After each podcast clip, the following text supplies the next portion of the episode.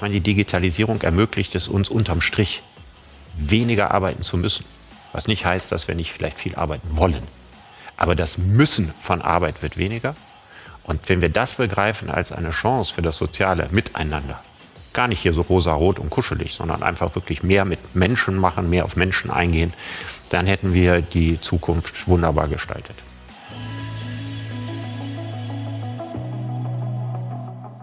Hallo und herzlich willkommen bei Everyday Leadership, dem Live- und Leadership Talk der DFB Akademie.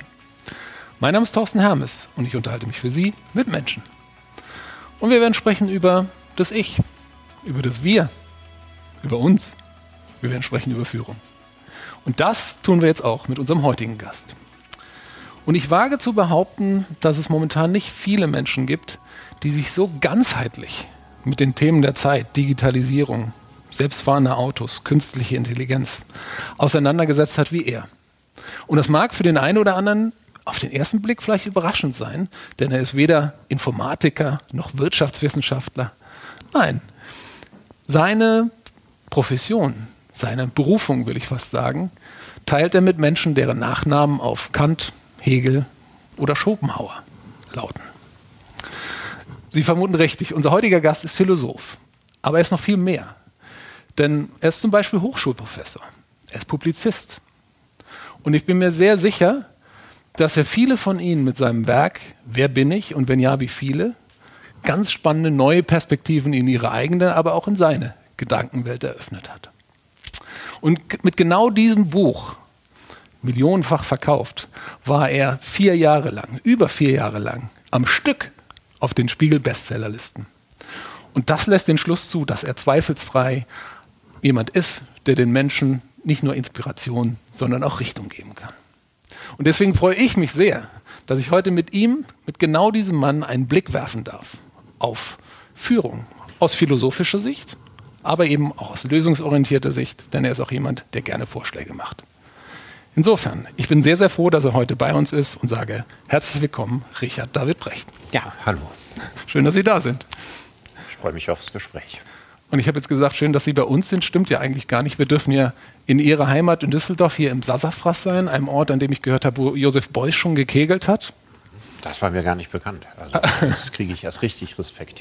Ich habe, als ich mir das heute überlegt habe, dass wir uns treffen, so den Gedanken gehabt, Philosophie, Fußball, so nah beieinander auf 1,50 Meter. Gab es das schon mal in Ihrem Leben, dass Sie als Philosoph mit dem Fußball zu tun haben? Ach ja, das eine oder andere Mal. Also erstmal interessiere ich mich selber, seit ich zehn oder elf Jahre alt bin, ziemlich brennend für Fußball. Dann habe ich einen Sohn, der selber Fußball spielt äh, und äh, leidenschaftlicher Borussia Dortmund-Fan gewesen ist. So langsam wird er erster FC Köln-Fan. Er wohnt in Köln auch. Und ich bin eigentlich dem Thema Fußball immer verbunden geblieben, hatte auch die Gelegenheit, die eine oder andere Person oder Persönlichkeit aus dem Fußball kennenzulernen. Klasse. Also ich bin wirklich sehr, sehr dankbar auch an der Stelle an Oliver Bierhoff, Tobias Haupt, Mirko Dismar. Nochmal großes Dankeschön, dass dieses Treffen heute hier in diesem ehrwürdigen Sasafras in Düsseldorf stattfinden darf. Ja, und wir wollen gar nicht über Fußball sprechen, sondern wir haben gesagt, wir wollen über Führung sprechen. Und da habe ich ehrlicherweise auf den ersten Blick auch gedacht, Philosophie und Führung, wie passt das zusammen? Und dann fielen mir so Gedanken, so Worte ein wie Führungsphilosophie, Managementphilosophie. Was verbindet aus Ihrer Sicht diese Disziplinen Führung und Philosophie? Also Philosophie ist eigentlich in der ursprünglichen Bedeutung nach die Frage nach dem richtigen Leben, die Frage nach dem guten Leben. Und die Philosophen der klassischen Antike haben sich in einer ganz bestimmten Perspektive mit Führung beschäftigt, nämlich vor allen Dingen mit der Selbstführung. Also mit Selbstmanagement. Ja, wie schafft man sich selber eine Hierarchie von Werten? Und wie schafft man es, äh, sich so an die Kandare zu nehmen, dass man sich an diese Werte hält und ein möglichst gutes Leben hat? Die Frage der Führung von außen ist dann die Frage der Staatsphilosophie gewesen. Also die Frage, braucht man einen autoritären Staat oder braucht man einen liberalen oder demokratischen Staat? Das sind ja alles Fragen, mit denen Philosophen sich äh, quer durch die ganze Geschichte beschäftigt haben. Und das hat natürlich auch unter anderem was mit Führung zu tun. Nach dem Motto, wie viel Führung, wie viel Autorität braucht der Mensch oder wie wenig oder lebt er besser, wenn er gar keine hat? Also das sind ja durchaus philosophische Fragen ich überlege gerade, wenn ich, wenn ich jetzt im, im Gabler Wirtschaftslexikon irgendwie nach Führung nachschaue, dann verbindet das ja eigentlich so das Thema ähm, dass aus mehreren Ichs ein Wir erzeugt werden soll, das dann ein, sich einem gemeinsamen Ziel widmet. Ich glaube, so würden die Definitionen irgendwo lauten. Und Sie befassen sich, wie Sie es ja gerade auch schon gesagt haben, in Ihrer Profession, nicht nur in Ihrem Bestseller, auch viel mit dem Ich. Und deswegen habe ich mir gedacht, bevor wir vielleicht über das Wir sprechen, lassen Sie uns noch mal kurz einen Blick auf das Ich werfen. Wer oder was ist eigentlich das Ich? Also das Interessante ist, das Ich ist keine Hirnregion. Ja, das ich ist, ich ist materiell nicht vorhanden. Es gibt nicht eine Region in Ihrem Gehirn, wo das Ich jetzt drin sitzt. Das wäre auch eine naive Vorstellung, aber es gab ja solche Vorstellungen. Also man hat ja immer gedacht, es muss irgendwo einen Sitz der Seele geben. Descartes hat gedacht, die sitzt in der Zirbeldrüse. Und der war ein sehr, sehr guter äh, Arzt und Anatom zu seinem damaligen Zeitpunkt und hat also da Theorien weiter verfolgt, die so ähnlich auch unter Medizinern herumkursierten. Heute wissen wir, dass das nicht so ist.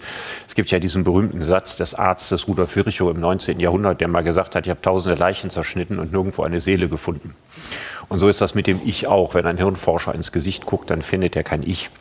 Der äh, Psychoanalytiker Oliver Sacks hat mal einen Bestseller geschrieben, der ja hieß äh, Der Mann, der seine Frau mit einem Hut verwechselte. Und da hat er lauter Menschen untersucht, die partielle Ich-Ausfälle hatten, wo also bestimmte, ist, insgesamt kommen die Hirnforscher so auf acht verschiedene Ich-Zustände und es kann sein, dass sie bestimmte verlieren. Aber das, was wir normalerweise im Alltag als Ich empfinden, ist ein Konzert aus alledem zusammen. Das ist Im Grunde genommen muss man sich das so vorstellen, es gibt lauter Gehirnregionen, das sind die Instrumente. Ja, der eine spielt den Kontrabass und der andere spielt das Cello und der andere die Blasinstrumente. Und aus all dem entsteht eine Art Melodie des Ich. Und weil es eine Melodie ist und nicht fixierbar ist, ist dieses Ich auf der einen Seite immer wieder gleich und auf der anderen Seite immer wieder neu. Es ist immer wieder neu, weil die, die Perspektive, die man auf sich selbst wirft, die kann sich ja nicht nur im Laufe eines Lebens ändern, die kann sich innerhalb von Sekunden ändern. Also wenn jemand sie beleidigt ja, und sie oder ihnen irgendeine Fähigkeit abspricht, dann fangen sie an, von dieser Perspektive, habe ich diese Fähigkeit oder nicht, ein ganz anderes Licht auf sich selber zu werfen. Und das ist der Grund, warum Identität philosophisch definiert als das zeitliche sich durchhalten als ein und derselbe zwar einerseits eine gewisse Kontinuität des Ich voraussetzt, aber auf der anderen Seite ist dieses Ich etwas, was wir täglich neu erfinden.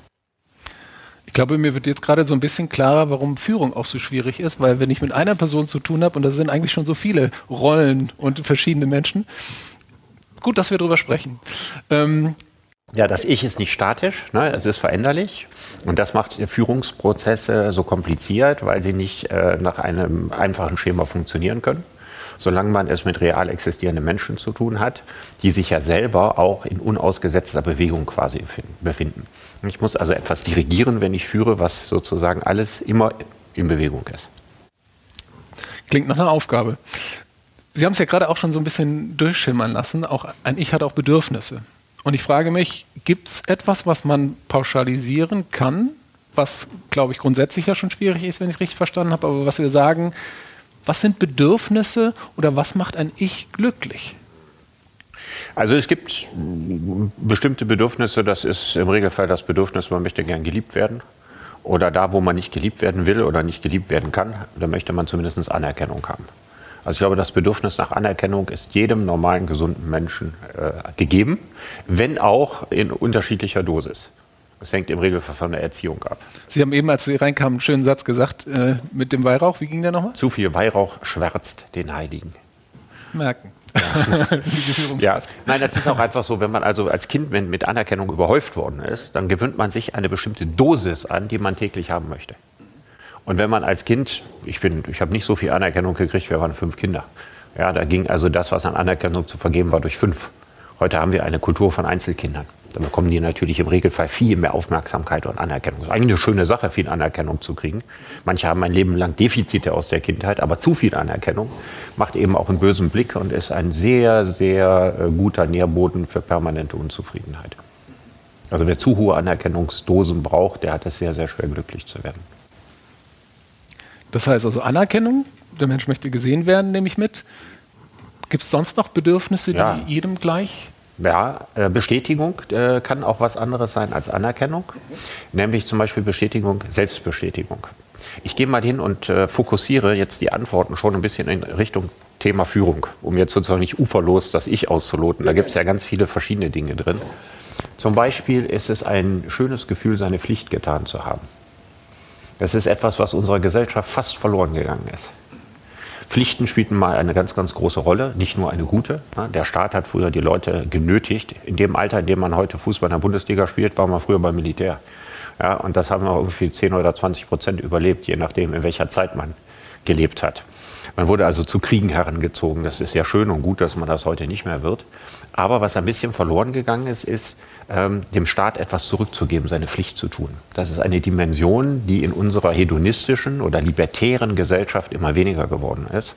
Und das hat sehr, sehr große Auswirkungen auf die Moral von Sportlern zum Beispiel. Also gerade bei Mannschaftssportarten, nicht so sehr bei Einzelkämpfern, aber bei Mannschaftssportarten, weil das Pflichtgefühl insgesamt sehr viel geringer ist als früher. Also die Helden von Bern, ja, die hatten das Gefühl, äh, sie haben gegenüber ihrem Vaterland, so pathetisch hat man das ja damals noch gesehen, seine Pflicht getan zu haben. Ja, der Perberger war ein Pflichtenmensch durch und durch. So, das ist natürlich eine Kultur, die kann man jetzt in der heutigen Zeit so nicht mehr komplett wiederbeleben.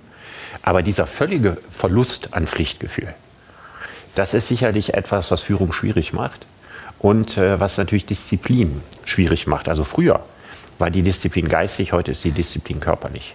Das heißt also, die Disziplin ist ja heute beim Fußballer viel größer. Ne? Trinkt ja kaum noch einer Alkohol, deutlich mehr trainiert, sind alle sehr viel sportlicher als die Spieler in den 70er Jahren oder in den 60er Jahren. Aber heute ist es die Disziplin, die sich auf den Körper bezieht. Es ist nicht die Disziplin, die sich auf das Gesamtgebilde Nationalmannschaft oder Verein bezieht. Die muss sehr viel mühseliger hergestellt werden als früher. Sie haben mal den, den Satz gesagt, dass ein Bedürfnis, das glaube ich auch jeder Mensch hat, das Bedürfnis nach Freiheit, eigentlich nur entstehen kann, wenn es auch Verbote gibt. Ja, Wie haben Sie das gemeint? Naja, so, es ist also, wenn man antiautoritär erzogen wird und keine, keine Verbote kennt, dann hat man im Grunde genommen keine Leitplanken, innerhalb deren man sich entwickeln kann. Und etwas zu dürfen als etwas Besonderes, weil man eine Ausnahme gemacht hat, du darfst das jetzt mal machen, hat eine große Bedeutung, wenn es sonst verboten ist. Und äh, in, in, da heute in der Erziehung deutlich weniger verboten ist als früher, ist äh, der, der, Frei, der Freiheitsraum ist sehr, sehr groß und das Bedürfnis, eigentlich Leitplanken haben zu wollen, ist da. Andererseits ist man aber von Kindesbeinen an gar nicht daran gewöhnt, jemanden zu akzeptieren, der Leitplanken setzt. Und das führt in die spannende Situation heutiger Führung. Früher war ein Bundestrainer, ein Trainer, eine Autoritätsperson per Amt. Das ist er heute nicht mehr sondern er ist heute eine Autoritätsperson qua Überzeugungskraft und Schlüsselwort unserer Zeit Authentizität. Führungsstärke ist, geht absolut einher mit Authentizität. Also die enorme Beliebtheit von, von Jürgen Klopp hängt einfach damit zusammen, dass er ein ungeheures Maß an Authentizität verkörpert. Abgesehen davon, dass er noch Humor hat und, und, und Selbstironie und alles, was dazugehört. Aber Authentizität ist ein absoluter Schlüsselbegriff. Und die ist bei, bei Klopp sehr viel transparenter als bei dem einen oder anderen. Jetzt ist es ja heute so, gerade in den berühmten sozialen Medien, ähm, dass wenn man das beherzigt, was Sie gerade sagen, man versucht authentisch zu sein und inszeniert Authentizität. Inszeniert. Wie passt das zusammen? Ja, ja, das ist so. Ja, wir leben heute in einer Gesellschaft inszenierter Authentizität, weil wir wissen, Authentizität ist das, worauf es am Ende ankommt. Äh, das entscheidet über meine Wirkung. Ja, also versuche ich möglichst viel darin herzustellen und es liegt in der, in der Natur der Sache. Authentizität im Zeitalter äh, ihrer medialen Herstellbarkeit ist oft keine mehr. Ja, dann geht es also um die perfekte Simulation von Authentizität. Aber ich finde, dass die, die meisten Jüngeren äh, heute ein ganz feines Gespür dafür haben, was inszeniert ist und was nicht inszeniert. Also die Bildintelligenz und die mediale Intelligenz hat ja sehr stark zugenommen gegenüber früheren Generationen. Mhm. Lassen Sie uns über die Technologie vielleicht gleich noch ein Wort verlieren, weil ich habe in der Anmoderation ja auch gesagt, das, das ist ein Thema, in dem Sie sich auch sehr viel mit auseinandergesetzt haben. Aber ich würde gerne nochmal zu diesen Bedürfnissen zurückkommen, über die wir gerade gesprochen haben. Sie haben ja mal einen anderen schönen Satz, wie ich finde, gesagt, dass Sie gesagt haben, Sie sind eigentlich dankbar für das Auskommen, was Ihnen Ihr Beruf beschert. Aber Sie haben auch gesagt, ich würde ja, da, selbst wenn das jetzt nicht mehr mein Beruf wäre, nicht damit aufhören, das zu tun, was ich gerade tue. Klar. Es ist das größte Glück, was man im Leben haben kann. Also neben Gesundheit und einen Partner zu finden, der einen liebt und den man liebt, besteht darin, eine, einer Tätigkeit nachzugehen, für die man brennt. Jetzt haben Sie das Glück, dass es bei Ihnen so ist. Sie sind auch Ihr eigener Herr, wenn man so möchte.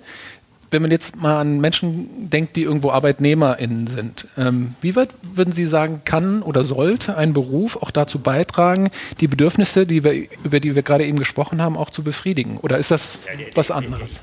Also wenn man in einem Callcenter arbeitet, dann ist das einfach Geschwätz, wenn man so tut, als wäre das was, was jeden passioniert, der dort arbeitet. Ja, das ist im Grunde genommen ja eine Verbrämung, weil es gibt bestimmt auch Pakete ausfahren.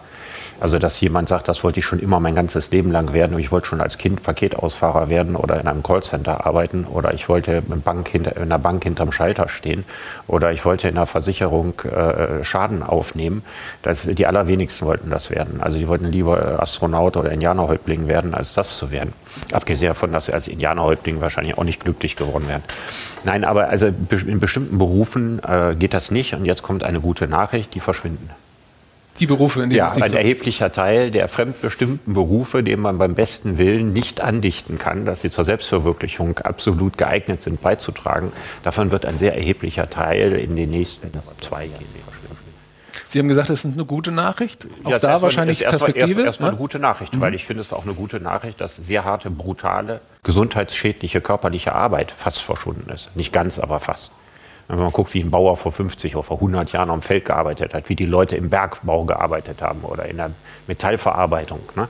Da kann man natürlich sagen, großartig. Ne? Die meisten Kinder, die heute geboren werden, müssen also nicht mehr ihr Leben aufs Spiel setzen oder ihre, ihre Gesundheit ruinieren, um ihren Broterwerb zu finanzieren. Und es ist auch schön, Ihnen zu sagen, ihr müsst auch keine nervtötenden, langweiligen Tätigkeiten mehr machen. Das sind ja eigentlich gute Nachrichten. Schlechte Nachricht für die Gesellschaft ist, dass wir auf die Situation nicht vorbereitet sind.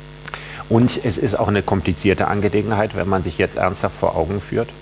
Wenn Menschen heute etwas machen, wofür sie keine besondere Begabung, kein besonderes Talent und keine hochkomplizierte Ausbildung brauchen, dann handelt es sich vermutlich um etwas, was man technisch ersetzen kann. Jetzt gibt es aber sehr, sehr viele Leute, die über keine besonders große Begabung verfügen. Die gibt es tatsächlich. Es gibt so viel esoterische Literatur, die immer sagt, jeder wäre hochbegabt und was weiß ich was alles. Vielleicht stimmt es sogar, dass fast jeder irgendeine Begabung hat, aber es kann sich um 90 Prozent um Fälle handeln, Begabungen, aus denen man kein Geld generieren kann und kein Einkommen generieren kann. Und das ist natürlich jetzt eine Riesenherausforderung für unser Bildungssystem, zumindest denjenigen, die von Anfang an Begabungen haben, die nicht auszutreiben, sondern die wirklich zu fördern. Und daran versagen wir im Augenblick großartig. Also unser Bildungssystem ist im Grunde eine einzige gewaltige Institution zur Eindämmung oder zur Vernichtung von Kreativität. Ich überlege mir, wenn wir jetzt mal noch kurz in der Gegenwart bleiben, ähm, ich als Arbeitgeber wenn ich sage, auf der einen Seite gibt es die Bedürfnisse der vielen Ichs, die ich beschäftige, auf der anderen Seite geben die Berufe das vielleicht nicht her.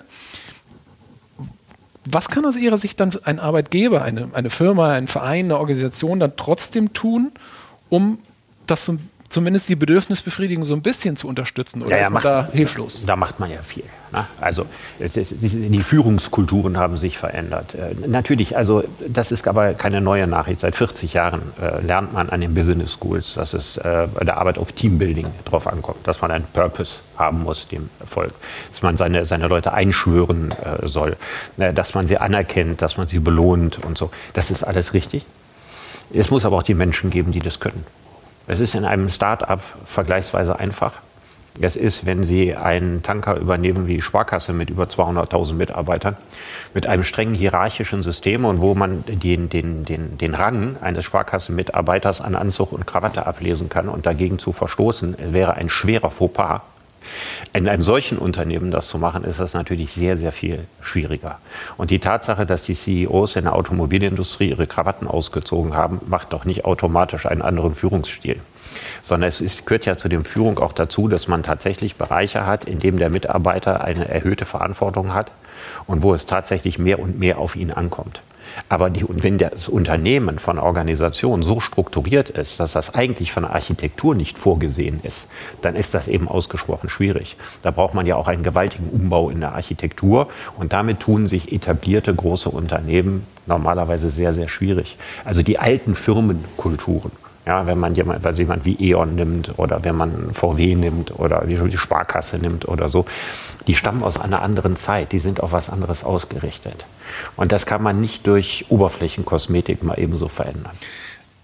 Also erstmal an alle MitarbeiterInnen der, von VW, der Sparkasse und all die jetzt genannten ich bin mir sicher, Sie haben auch Facetten, die nicht dem entsprechen und geben mit Sicherheit Ihr Bestes. Ich Aber als Beispiel, ich wollte ne? also nichts gegen die Mitarbeiter sagen. Ich wollte auch nichts gegen die Institutionen sagen. Ich finde es gut, dass wir Sparkassen haben. Ich finde Sparkassen von der Geschäftsidee besser als private Banken und so weiter. Ich will nur sagen, dass es sich um Unternehmen handelt, die eine lange Geschichte haben und die ihre Größe erreicht haben in einer Zeit, in der Führung, Hierarchie und äh, Architektur in, einem, in der Wirtschaft eine ganz andere waren.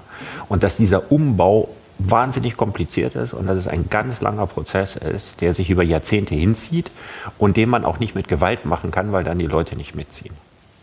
Und jetzt wird es spannend für mich, weil da würde mich auch Ihre Perspektive interessieren. Den Punkt, den Sie machen, den kann man ja, glaube ich, gut greifen. Umso größer, umso komplexer, umso weniger Möglichkeiten im System, sich selbst vielleicht in der Form einzubringen. Zudem kommt ja der Punkt, dass das Primärziel von Unternehmen ja in den seltensten Fällen ich sag mal, das Primärziel, ne? die Mitarbeiterzufriedenheit ist oder die Bedürfnisbefriedigung, sondern es geht um Wachstum, es geht um Shareholder Value und so weiter. Wenn ich mir diese Unternehmensziele jetzt auf der einen Seite anschaue und die Bedürfnisse des Ichs, der MitarbeiterInnen auf der anderen Seite, was heißt das jetzt für die Führenden? Das heißt, dass es ein Spagat ist zwischen der Poesie des Herzens und der Prosa der Verhältnisse. Erzählen Sie mehr. Das heißt, das heißt, dass ich auf der, auf der einen Seite, ja, Poesie des Herzens, die Bedürfnisse der Mitarbeiter befriedigen muss, dass es ihnen, wie man heute sagen würde, Spaß macht, das zu tun, was sie tun. Und auf der anderen Seite diktiert die Prosa der Verhältnisse, wie Sie es gerade gesagt haben, ähm, gibt die, macht die Zielvorgaben. Zielvorgaben, die sich an Wachstum ablehnen lassen, an, an Umsatz, an, an Gewinnzahlen, an Erwartungen von Shareholdern. Und dazwischen muss man versuchen, soweit es irgendwie geht, zu vermitteln. Und da gibt es einige Unternehmen, die können das ziemlich gut. Das ist aber ganz oft bei jungen Unternehmen so. Ja, und wenn Unternehmen altern, wird es immer schwieriger, äh, diesen Spirit aufrechtzuerhalten, dass das eine und das andere irgendwie miteinander verwandt sind oder was miteinander zu tun haben und nicht zwei Dinge, die in gegenläufige Entwicklungen gehen.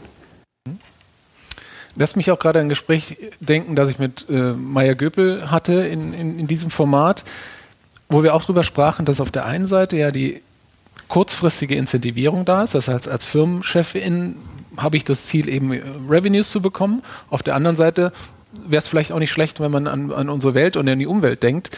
Aber die Incentivierung passt nicht so richtig zusammen. Haben Sie da schon mal eine Möglichkeit gesehen, wie wir dieses Knowing-Doing-Gap, das man an der Stelle hat, vielleicht auch überwinden kann als Führungskraft?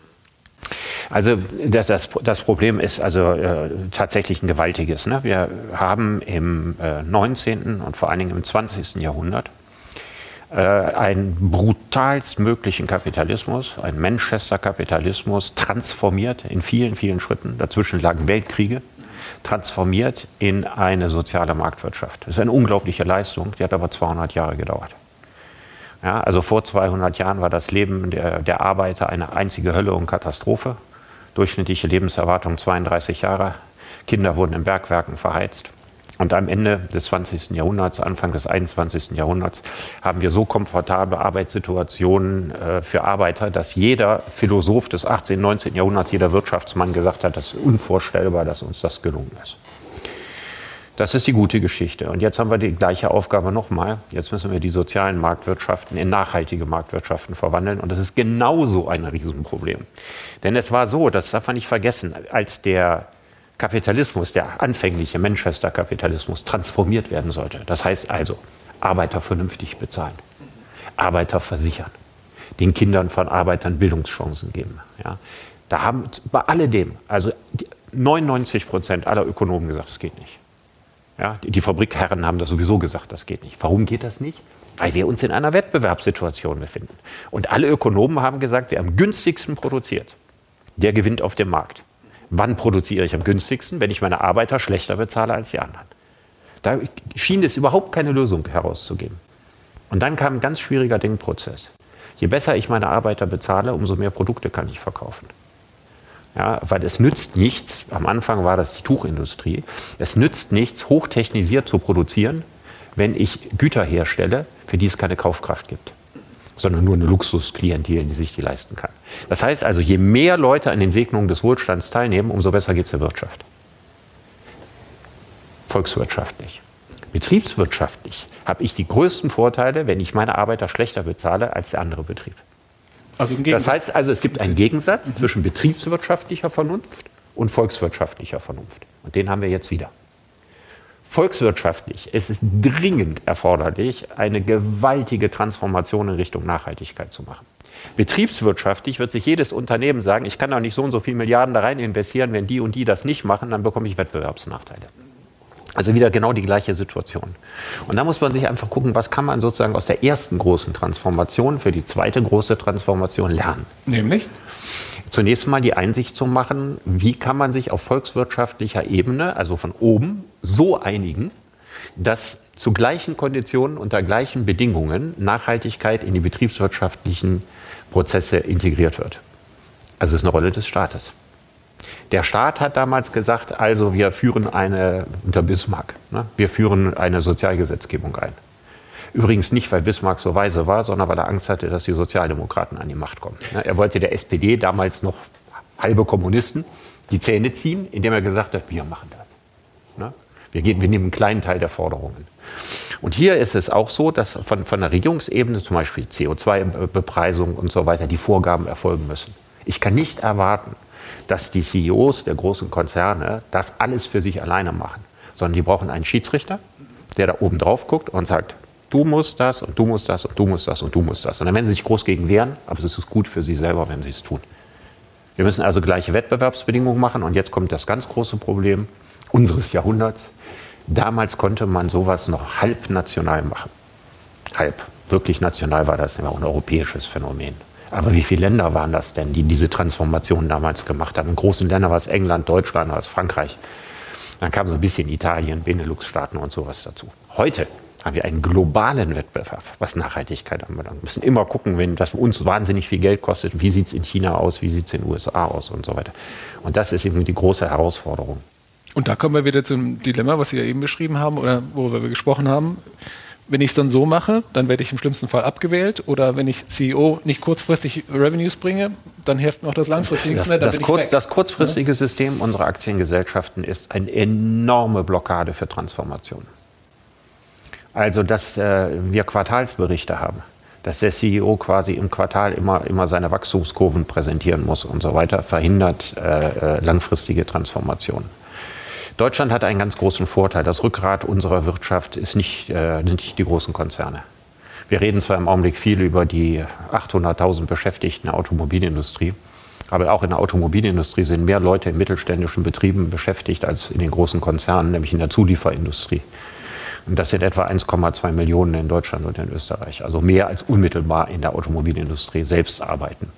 Und das Rückgrat der deutschen Wirtschaft äh, sind die mittelständischen Unternehmen. Und die sind da viel schneller und viel, viel flexibler. Die müssen eben keine Quartalsberichte machen. Und die haben auch keine Geschäftsführer, die nach zwei oder drei Jahren wieder wegen Erfolglosigkeit gefeuert werden können wie Bundesliga-Trainer. Und das ist natürlich also dieses strategische, langfristige Arbeiten. Das wird, wenn man in einem Transformationsprozess dieser Größenordnung ist, belohnt. Und dieses kurzfristige Denken, man sieht das im Augenblick bei VW, VW hat einen, einen wunderbaren CEO, der sofort in die Kritik geraten ist, weil er die Zeichen der Zeit erkannt hat und möglicherweise nicht mehr lange diesen Job machen wird.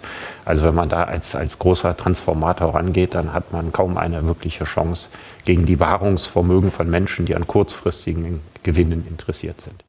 Das klingt alles nach einer ziemlich großen Herausforderung. Ich glaube, jetzt ist es an uns, den Führenden der, der Neuzeit vielleicht mal ein paar Erfahrungen mitzugeben, wie sie diese Herausforderungen lösen können. Deswegen würde ich gerne mal, weil wir gerade in der Vergangenheit sind, vielleicht mal auf die Entwicklung der Führung schauen. Weil ganz spannend, 1513 ist schon über 500 Jahre her. Niccolo Machiavelli, lustigerweise auch jemand, der der Philosophie zugeneigt war, großer Philosoph, war einer der ersten, der sich auch oder nicht einer der ersten, aber war jemand, der sich über Führung auch schriftlich geäußert hat. Ähm, und er war ja jemand, der das Führen eher, eher als Herrschen irgendwie auch beschrieben hat. Wie würden Sie sagen, hat sich seit, wenn wir mal nicht noch weiter zurückgehen, wir könnten auch über Marc Aurel sprechen, fällt mir gerade auf, aber wie würden Sie sagen, hat sich seit in diesen 500 Jahren das Thema Führung weiterentwickelt? Also erstmal muss man sagen, Machiavelli wird ja äh, im, im, Regelfall äh, fehlinterpretiert. Ne? Es, war ja, es war ja eigentlich ein guter als ein böser. Das, äh, man denkt ja, man Machiavellismus, ne? das ist jemand, äh, jemand der, der äh, jede Sauerei äh, seinen Zielen unterordnet, also bereit ist, jede Sauerei zu begehen, um seine Ziele durchzusetzen. Ne? Ein Machiavellist ist ein Opportunist und so. Tatsächlich muss man sagen, er lebte in einer Zeit der, der Willkürherrschaft von Fürsten und Kaufmannsfamilien. Und äh, er war ein großer Fan des alten Rom. Er wollte eigentlich in Italien das Römische Reich wieder erstehen lassen. Das war so ein bisschen seine Fantasie, die er im Hinterkopf hatte. Und äh, ihm ging es darum, dass äh, der Fürst geleitet ist als zentrales Motiv von politischer Klugheit und nicht von primitiven Gelüsten, wie es nämlich meistens der Fall war. Und sicher ist er derjenige, der diese Politik, dass der Zweck heiligt die Mittel vertreten hat. Aber er wollte, dass das Mittel etwas ist, was unterm Strich den meisten äh, der Menschen, die damals in Italien lebten, zugutekommt. Ja, also er, er macht, er, man kann schon mal Sauereien begehen oder lügen oder tricksen, ja, wenn es der guten Sache dient. Darum ging es Machiavelli damals. Und das hat ja bis zum gewissen Grade bis heute äh, nichts an Gültigkeit verloren. Also es gibt keinen einzigen Politiker, äh, auch nicht in der westlichen Welt, äh, der nicht gelegentlich lügt, äh, trickst und täuscht. Ja, zum Beispiel jeder, der, der gerne ein, ein Führungsamt hat, ja, darf das nicht rechtzeitig sagen. Ja, er muss ja immer so tun, als wenn er das eigentlich nicht wollte, ja, sondern äh, er muss eigentlich immer, immer so tun, als wäre er in dieses Amt hereingestellt ja, oder ja, muss, okay. ja und ja. genau. Ne? Also es, es, gibt ja im Augenblick Leute, die sehr gerne Kanzler werden wollen in Deutschland und die das nicht laut sagen. Lesen Sie meine so. Gedanken gerade. Und das ist ja, und das ist das ist moderner Machiavellismus und das ist gar nicht böse gemeint. Ne? Das ist ein Gebot der politischen Klugheit, das nicht zu tun, vor allen Dingen in einer Aufregungs- und Mediendemokratie. Deswegen kann man schon bei, bei Machiavelli viele Dinge sehen, wo man sagen würde, das sind eigentlich zeitlose Weisheiten. Und äh, man sollte sich hüten, ihn als jemanden zu interpretieren, mit, mit dessen Hilfe man quasi jedes Unrechtsregime äh, rechtfertigen kann. Also das, hat er nicht gemeint. Also es ist ein Beispiel dafür, dass Philosophen sich über das Herrschen Gedanken machen. Thomas Hobbes wäre dann nach Machiavelli der bedeutendste Staatstheoretiker, der äh, ähnlich wie Machiavelli sich einen starken Fürst vorgestellt hat, einen starken Herrscher weil äh, nur ein starker Herrscher äh, Ordnung und Sicherheit gewährleisten kann. Was hat sich seitdem verändert? Die Institutionen. Was heute der Unterschied ist, in der damaligen Zeit war das durchaus praktisch, einen starken Herrscher zu haben. Eine Demokratie war abwegig. Eine Demokratie ist völlig abwegig, wenn der größte Teil der Bevölkerung nicht lesen und schreiben kann und es keine Zeitung und keine Medien gibt. Wie will man denn da eine Demokratie machen? Ja, es ist also völlig sinnlos gewesen, im 17. Jahrhundert eine Demokratie einzuführen oder im 16. Jahrhundert. Das kann, ja, in einem kleinen Stadtstaat. In Genf entsteht sowas zuerst, ne? so kleinen Gebilden. Man kann in einem großen Land wie England keine Demokratie machen. Ja, die, die, die, Leute, die da Schafhirten sind oder, oder, oder Bauern oder sowas, die haben von nichts eine Ahnung. Die wissen gerade mal vielleicht den Namen des Königs und das war's schon und können da nicht wählen. Es ist auch keine Mündigkeit vorhanden. Ne?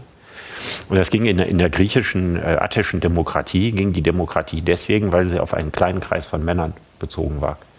Ja, und zwar nur von denen, die Alteingesessene in den Städten waren. Das heißt also, vier Fünftel der Bevölkerung durften in dieser Demokratie nicht wählen. Die Frauen durften nicht wählen, die Ausländer durften nicht wählen, ja, die Sklaven durften nicht wählen. Und in diesem kleinen, überschaubaren Zirkel konnte Demokratie bis zu einem gewissen Grade funktionieren.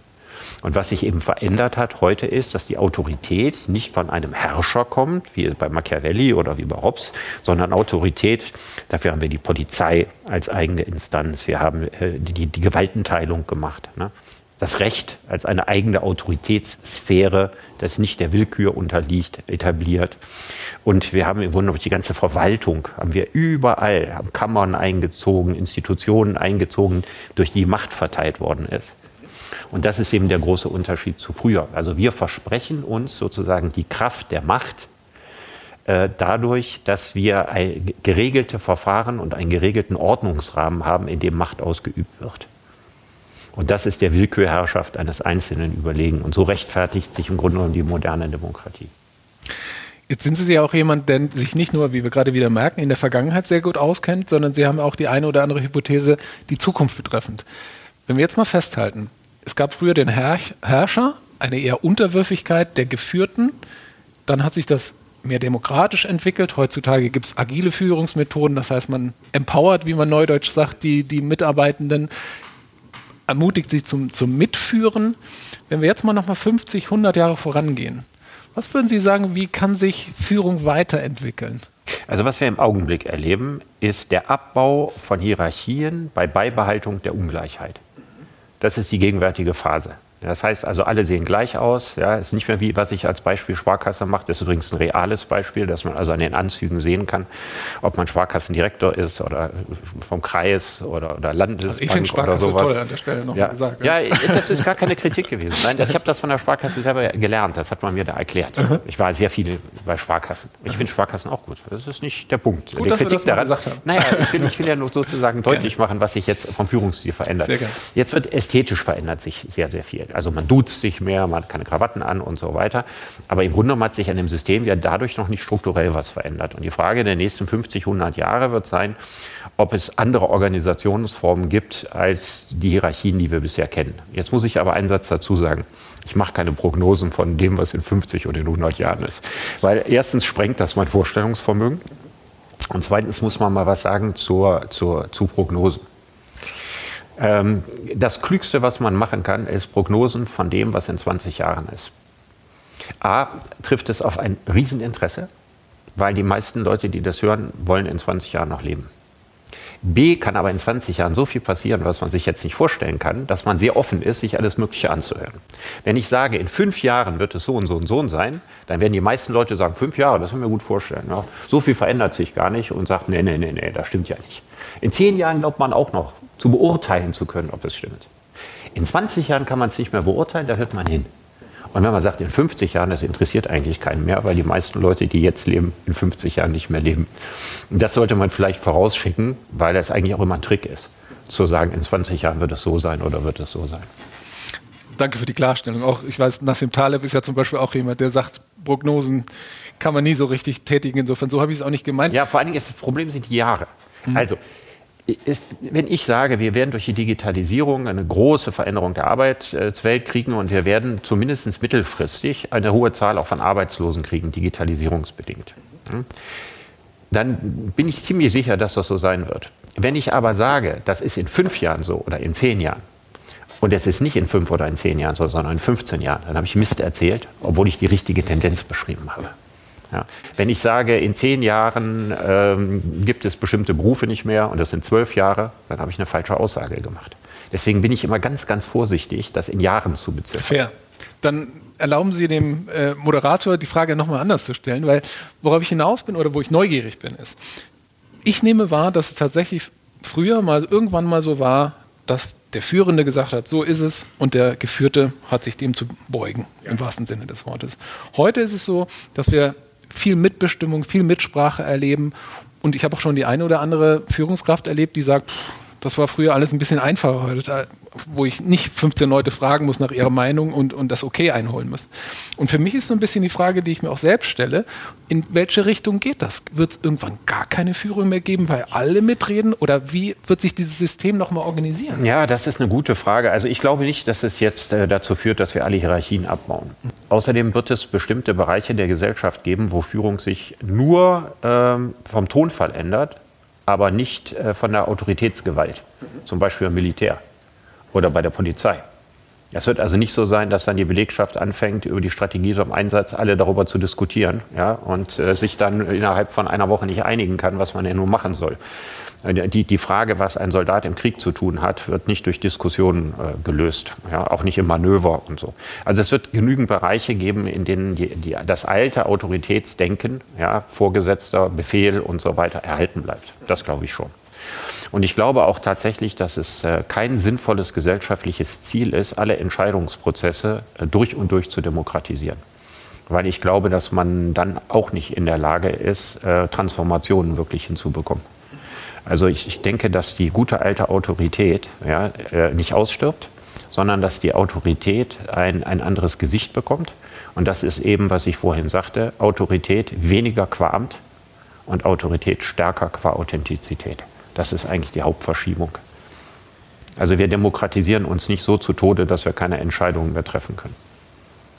Werden nicht irgendwie das Amt des Bundeskanzlers oder so abschaffen und stattdessen ein Gremium von 500 Leuten wie ein Bundestag, der bei jeder einzelnen Entscheidung, die ansteht, eine Mehrheit finden muss. Das wird nicht passieren und ist auch gut so. Die repräsentative Demokratie hat sich ganz gut bewährt. Also nicht vielleicht nicht alles perfekt und man kann auch sicher was ändern. Aber äh, dass es äh, jemand gewählt wird und dafür Kompetenzen kriegt und bestimmte Dinge darf oder mehr, mehr entscheiden darf als andere, das stirbt nicht aus, solange es Menschen gibt.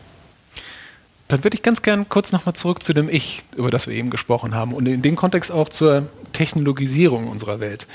Denn was wir ja alle merken ist, dass sich durch die Digitalisierung eine starke Individualisierung oder ich sage einmal eine Egozentrierung. Also was ich damit meine ist, Services, Produkte, Werbung und so weiter, wird alles auf mich zugeschnitten.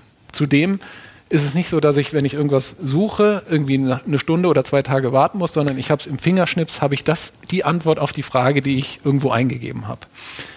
Und wenn ich jetzt, ich kenne das auch von mir, ne? wenn ich ein Handy habe und es länger als vier Sekunden dauert, dann werde ich schon ganz gribbelig täuscht es mich oder macht die Technologie hier auch gerade etwas mit meinem Ich und lässt auch neue Bedürfnisse entstehen, denen ein Führender ja dann irgendwann auch Rechnung tragen muss, dass alles sofort und individualisiert sein muss?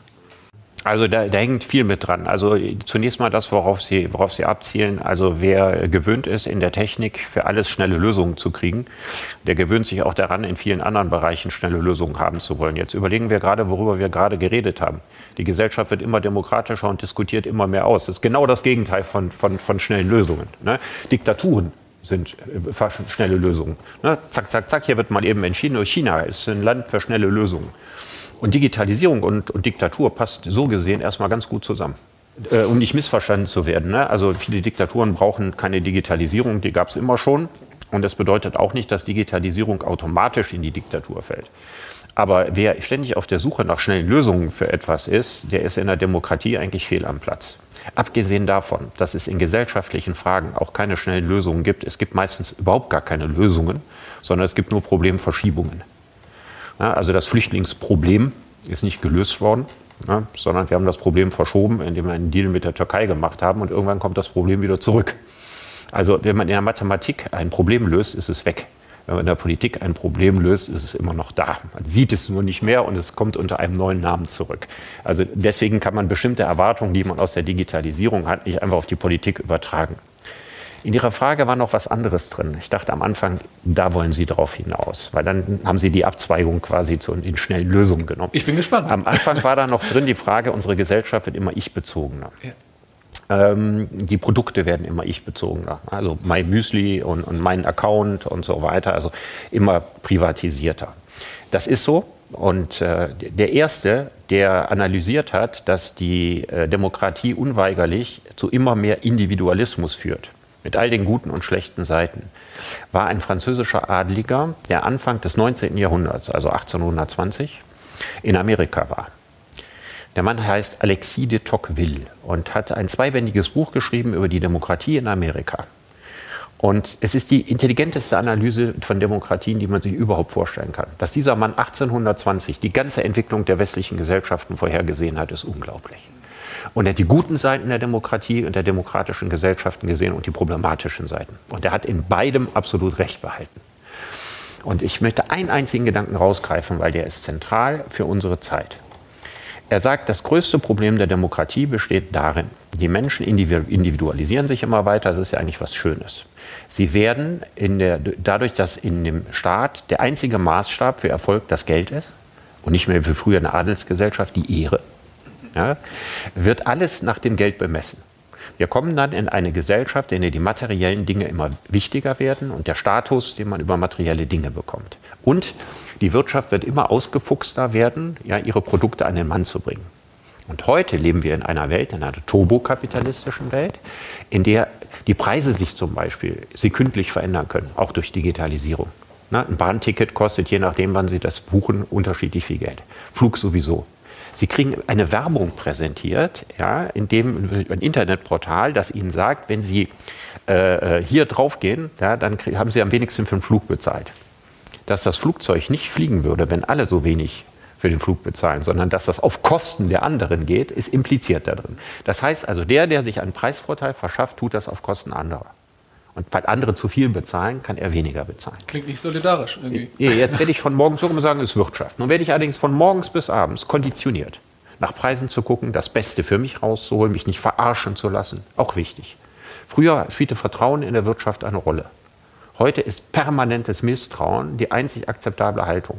Ja, wenn ich ein Abo mache bei einem Bezahlsender, ja, um Fußball zu gucken, muss ich das einen Tag, nachdem ich es abgeschlossen habe, am besten schon wieder kündigen, ja, weil sonst werden mir die Preise erhöht. Das gleiche gilt auch bei Versicherungen und vielem anderen mehr. Ich heiße wieder pausenlos, nur noch verarscht.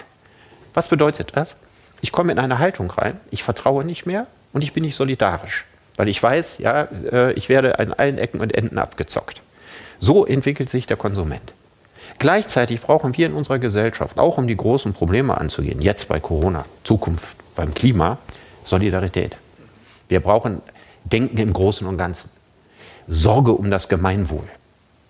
Ja, als Staatsbürger muss ich in der Corona-Zeit, selbst wenn ich 25 Jahre alt bin und Corona für mich keine große Gefahr darstellt, solidarisch sein gegenüber den Älteren und den Schwächeren und so weiter. Wie soll denn jemand, der von morgens bis abends konditioniert ist, zu misstrauen und nach seinem Vorteil zu schielen, gleichzeitig die Fähigkeit ausprägen, sich um die anderen, um das Ganze zu kümmern. Das ist der zentrale Widerspruch, den wir im Augenblick haben. Ich nenne das das Tocqueville-Dilemma.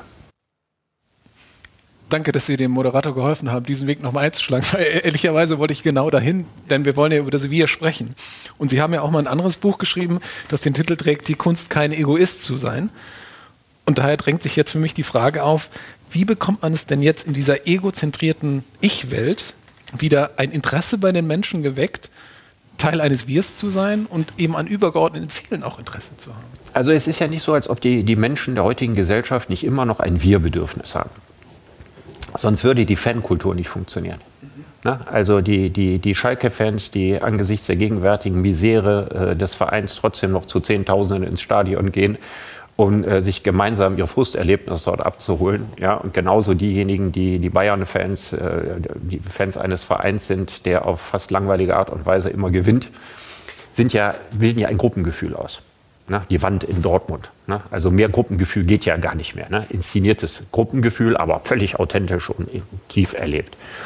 Ritualisiertes Gruppengefühl. Also dieses Bedürfnis nach dem Wir ist da, aber das Bedürfnis, dieses Wir in etwas Langfristiges einzubetten, wird geringer. Das heißt also, die, die Leute wollen schon ein Event eines Wir haben, aber identifizieren sich persönlich nicht mehr mit Gruppierungen. Außerhalb des Fußballs verschwindet das. Nicht mehr mit Parteien, nicht mehr mit Weltanschauungen und so. Da bin ich wieder ich, ne, der seinen eigenen Müsli-Mix aus allem zusammenstellt. Ja, und ehrlicherweise bin ich beim Fußball ja auch nur wir, weil ich gewinnen möchte. Das heißt, ich möchte am Montag ins Büro gehen und über meinen Verein schwärmen. Da interessiert es mich jetzt nicht, was mit den anderen ist. Ja, ich bin, ich bin äh, so ein kleiner Anhänger der Theorie von André Malraux. André Malraux war ein äh, französischer Schriftsteller, der nachher Kulturminister wurde und der damals im Indochina-Krieg ein Buch geschrieben hat, das heißt So lebt der Mensch. Und der vertritt die These, äh, dass der Sinn von Spielen im Verlieren besteht und nicht im Gewinnen. Und zwar sagt er, Gewinnen ist ja nichts wert, weil man nicht auch verlieren kann. Und wenn man das Gefühl des Gewinnens mal gegen das Gefühl des Verlierens stellt, dann ist das Gefühl des Verlierens das viel tiefere und intensivere Gefühl als das Gefühl des Gewinnens. Und es ist das Herumjonglieren, also sozusagen das Vermeiden dieses Gefühls aber auch das Auskosten und Durchleben dieses Gefühls, das dem Ganzen überhaupt einen, einen Reiz oder einen Wert verleiht. Denn wenn es tatsächlich so wäre, wie Sie sagen, dass es ums Gewinnen geht, dann wäre das, also dann würden die Leute, klar, jetzt sind wegen Corona keine Fans da, ja, aber dann würden die Schalke-Fans alle aus dem Verein austreten, dann würden sich alle den FC Bayern als Lieblingsmannschaft suchen. Das ist nicht so. Es gibt ja Vereine, äh, wo man leid geprüft ist. Ja, also es gibt ja Menschen, die sind freiwillig VfL Bochum-Fans äh, oder so. Oder ja. FC Saarbrücken. Oh, erster FC Saarbrücken. Ja, der war, auch mal, ja, war zu meiner Kindheit in der Bundesliga. Also ich glaube nur eine oder zwei Jahre. Peter ja. Neururer als Trainer, ja, ist ja. lange her. Ja, genau. ja. ja, spannend. Also Verlieren schweißt mehr zusammen als Gewinnen. Es gibt ja auch im, im, im, im Unternehmensbereich dieses äh, im Silicon Valley weit verbreitete Dare to Fail. Also im Sinne von, dass man eben auch aus den Fehlern oder aus den, aus den Niederlagen irgendwie das meiste lernt. Aber deswegen wird eben der CEO nicht angestellt, sondern er ist ja da, um zu gewinnen, um den Umsatz zu maximieren. Wie kriegen wir das hin? Übrigens muss man das sagen auch, ne? also die Scheiterkultur in den USA bezieht sich nicht auf CEOs. Ne? Die bezieht sich auf Start-up-Gründer. Also es ist nicht so, dass in Amerika äh, CEOs, die Milliarden versenkt haben, dann anschließend wieder äh, woanders einen tollen Posten kriegen. Da ist der Unterschied zu Deutschland nicht so groß, sondern der, der Unterschied ist, dass Kreditgeber auch, in, auch an Leute glauben, die schon mal eine Pleite hingelegt haben. Das ist eigentlich der Hauptunterschied. Und das liegt daran, dass es viel mehr, viel größere Investoren gibt, Privatinvestoren gibt, die auf neue Geschäftsmodelle setzen und die sich gar nicht leisten können, nur auf die Gewinner zu setzen, sondern die setzen auch auf die, die schon mal was versenkt haben, weil die denken, das hat ihnen im Zweifelsfall nicht geschadet. Das ist eigentlich der Unterschied. Das muss man sagen. Es ist nicht, dass generell Scheitern in Amerika immer grundsätzlich lockerer oder easy genommen wird. Ich kann das gut greifen, Herr Brecht, aber auf der anderen Seite, wenn ich mir das jetzt überlege, das Wir-Gefühl ist irgendwo noch da, aber das, worüber wir eben gesprochen haben, die Solidarität für andere, schwindet mehr und mehr. Ich stelle mir die Frage, was sollen unsere Führenden jetzt tun, um auch diese Solidarität wieder zurückzubekommen? Ich, ich glaube, äh, das Zauberwort heißt Pflicht. Ich hatte das ja vorhin schon mal etwas äh, kokett angesprochen. Ich glaube tatsächlich, dass äh, der, das mangelnde Pflichtbewusstsein, dass das nicht so eine großartige Entwicklung ist. Kinder haben heute in der Erziehung weniger Pflichten, als sie früher hatten. Und auf die Erziehung haben wir natürlich jetzt keinen Einfluss. Aber selbst bei Vereinskultur und sowas muss eigentlich diese, dieser Gedanke äh, des Pflichtbewusstseins und des Pflichtgefühls, der müsste eigentlich wieder ein bisschen stärker werden. Ich selber äh, kümmere mich sehr um die Frage, wie kann man insgesamt Pflichtbewusstsein wieder in, in der Gesellschaft verankern. Da dachte ich natürlich primär jetzt nicht an Sportvereine, obwohl die auch ganz guten Dienst machen können, sondern ich habe daran gedacht, dass es wichtig ist, nachdem wir die Wehrpflicht ausgesetzt haben, ein soziales Pflichtjahr für alle zu machen. Das müsste auch ein äh, angehender Bundesliga-Profi machen. Und äh, ein zweites soziales Pflichtjahr für alle beim Eintritt ins Rentenalter. Das zweite ist sogar noch wichtiger ähm, damit Leute, die dann 65 oder 66 ist, durch eine 20-Stunden-Tätigkeit in der Woche äh, unter Beratung, die werden nicht verdonnert, was zu machen. Man sucht sich was aus, man überlegt sich, wo könnte ich mich nützlich machen, was kann ich und so weiter. Männer würden das wahrscheinlich tatsächlich sehr viel in Sportvereinen tun. Dass ähm, das eine Selbstwirksamkeitserfahrung das Zauberwort Selbstwirksamkeitserfahrung. Also bestimmte Tätigkeiten, wo ich das Gefühl habe, hier habe ich meine Pflicht getan, da komme ich drin vor, da habe ich was geleistet, da habe ich was Gutes getan. Da kann ich mir selber auf die Schulter klopfen. Dieses Gefühl ist ganz, ganz wichtig, dass ich merke, ich kann mir was Gutes tun, indem ich anderen was tue. Und da das nicht jedem gegeben ist, selber darauf zu kommen, sondern der Staat sagt, was tust du denn jetzt eigentlich mal für deinen Staat? Ja, das fände ich wunderbar. Also ein zweites soziales Pflichtjahr, nochmal mit 65. Ich glaube, dass zwei, zwei solche Pflichtjahre der Gesellschaft eine Dimension zurückgeben würden, die die Menschen stärker wieder solidarisiert, die das Gemeinschaftsgefühl stärkt und die einem zügellos gewordenen Hedonismus flankierend zur Seite gestellt wird oder zur Seite gestellt werden muss, um einen Ausgleich zu schaffen. Mhm. Schöner Gedanke. Erinnert mich auch gerade an äh, Rotationen, die es beispielsweise auch in Unternehmen gibt, dass man vielleicht auch mal in andere Abteilungen geht und die Welt aus der Perspektive des anderen sieht. Also insofern vielleicht das auch als Inspiration für die eine oder andere Zuschauerin. Herr Brecht, jetzt habe ich gelernt, dass Sie sich ungern auf Zeitpunkte in der Zukunft festnageln lassen. Deswegen möchte ich dem in der folgenden Frage Rechnung tragen. Ich weiß ja, dass auch PolitikerInnen auf ihr Wort hören. Und unsere europäische Digitalministerin Margrethe Vestager war ja auch schon mal bei uns zu Gast. Und als ich sie gefragt habe, in welcher Zukunft sie eigentlich gerne leben würde, hat sie geantwortet, eine, in der wir Menschen viel analoge Zeit miteinander verbringen, uns gegenseitig helfen oder einfach nur miteinander sprechen. Wohlgemerkt die Digitalministerin. Was würden Schopenhauer, Hegel und Brecht empfehlen, wie die Politik, die Sie ja gerade schon gesprochen haben, aber auch jeder Einzelne von uns das angehen sollte, damit es eine Zukunft wird, in der wir tatsächlich auch alle gerne leben wollen. Ja, ich kann mich eigentlich an das anschließen, was äh, Margarete Vestager gesagt hat. Ähm, auch in einer stärker digitalisierten Zukunft ja, äh, muss das Humane, das, was den Mensch von der Maschine unterscheidet, im Mittelpunkt des menschlichen Lebens äh, stehen, sonst werden Menschen nicht glücklich werden, bis auf sehr wenige Ausnahmen.